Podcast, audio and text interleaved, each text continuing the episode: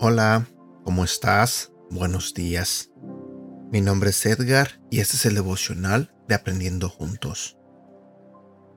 Sé que muchos de nosotros que hemos aceptado a Jesús en nuestra vida, sabemos que Él está aquí con cada uno de nosotros, cuidándonos, protegiéndonos, y se supone que nosotros le entregamos nuestra vida a Él.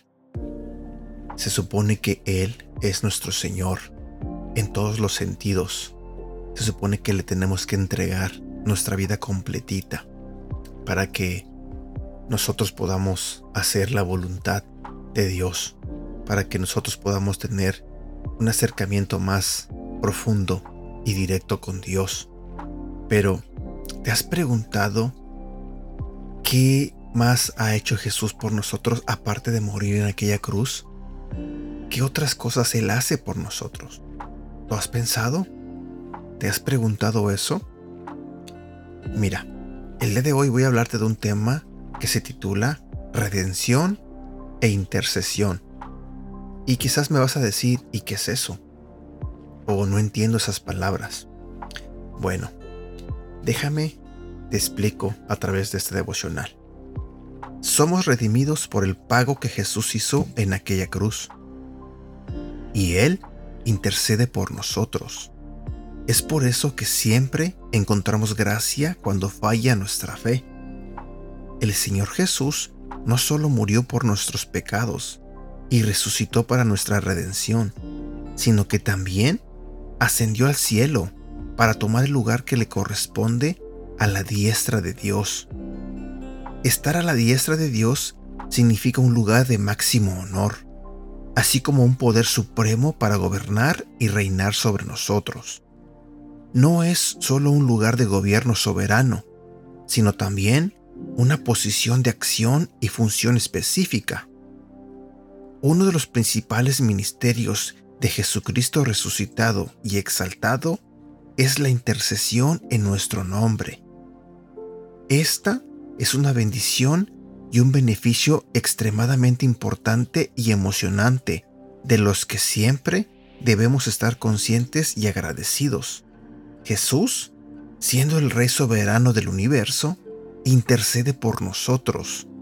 Absolutamente nadie más puede, ni tiene la autoridad de Dios para interceder por nosotros. Solamente Jesús, Él y solo Él. Jesús siempre te tomará de la mano para ponerte de pie. Te lo diré nuevamente. Jesús siempre te tomará de la mano para ponerte de pie. Versículo para recordar. Colosenses capítulo 1, versículo 13 y 14. Dios nos rescató de la oscuridad en que vivíamos y nos llevó al reino de su amado Hijo, quien por su muerte nos salvó y perdonó nuestros pecados. También quiero compartir contigo este otro versículo que se encuentra en el libro de Primera de Juan, capítulo 2, versículo 1 y 2. Yo los quiero a ustedes como a hijos. Por eso les escribo esta carta, para que no pequen. Pero si alguno peca, Jesucristo es justo y nos defiende ante Dios el Padre. Dios perdona nuestros pecados y los de todo el mundo, porque Cristo se ofreció voluntariamente para morir por nosotros. ¿Sabes? No sé por qué, pero este devocional me pone a pensar en algo. Quizás puede que me digas, pero esto qué tiene que ver. Pero me puse a pensar en esto, mira. Sé que muchos de nosotros eh, nos gustan ah, los cómics. Eh, por ejemplo, las películas de Marvel, los superhéroes. Por mencionarte algunos como Iron Man, Spider-Man, Batman y todos esos personajes que en las películas o en las caricaturas son los superhéroes y la gente, en esos cómics, en esas caricaturas, la gente se siente protegida. ¿Por qué? Porque tienen a un superhéroe que los respalda. que los protege. Y pienso que también en la realidad hay gente que tiene ciertos personajes que creen que los protege, que los cuida y que los resguarda. Pero, ¿para qué nos engañamos? Como dice el devocional, no hay nadie más que solamente Jesucristo, el Hijo de Dios, quien nos puede cuidar, quien nos puede proteger, quien puede abogar por nosotros ante Dios Padre.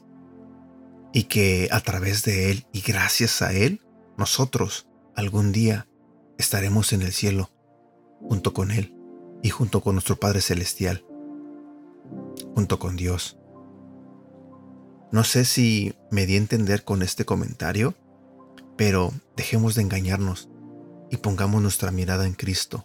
Entreguémosle nuestra vida a Él, nuestra vida completita, y entonces podremos experimentar de muchas pero muchas bendiciones que Dios tiene para nosotros.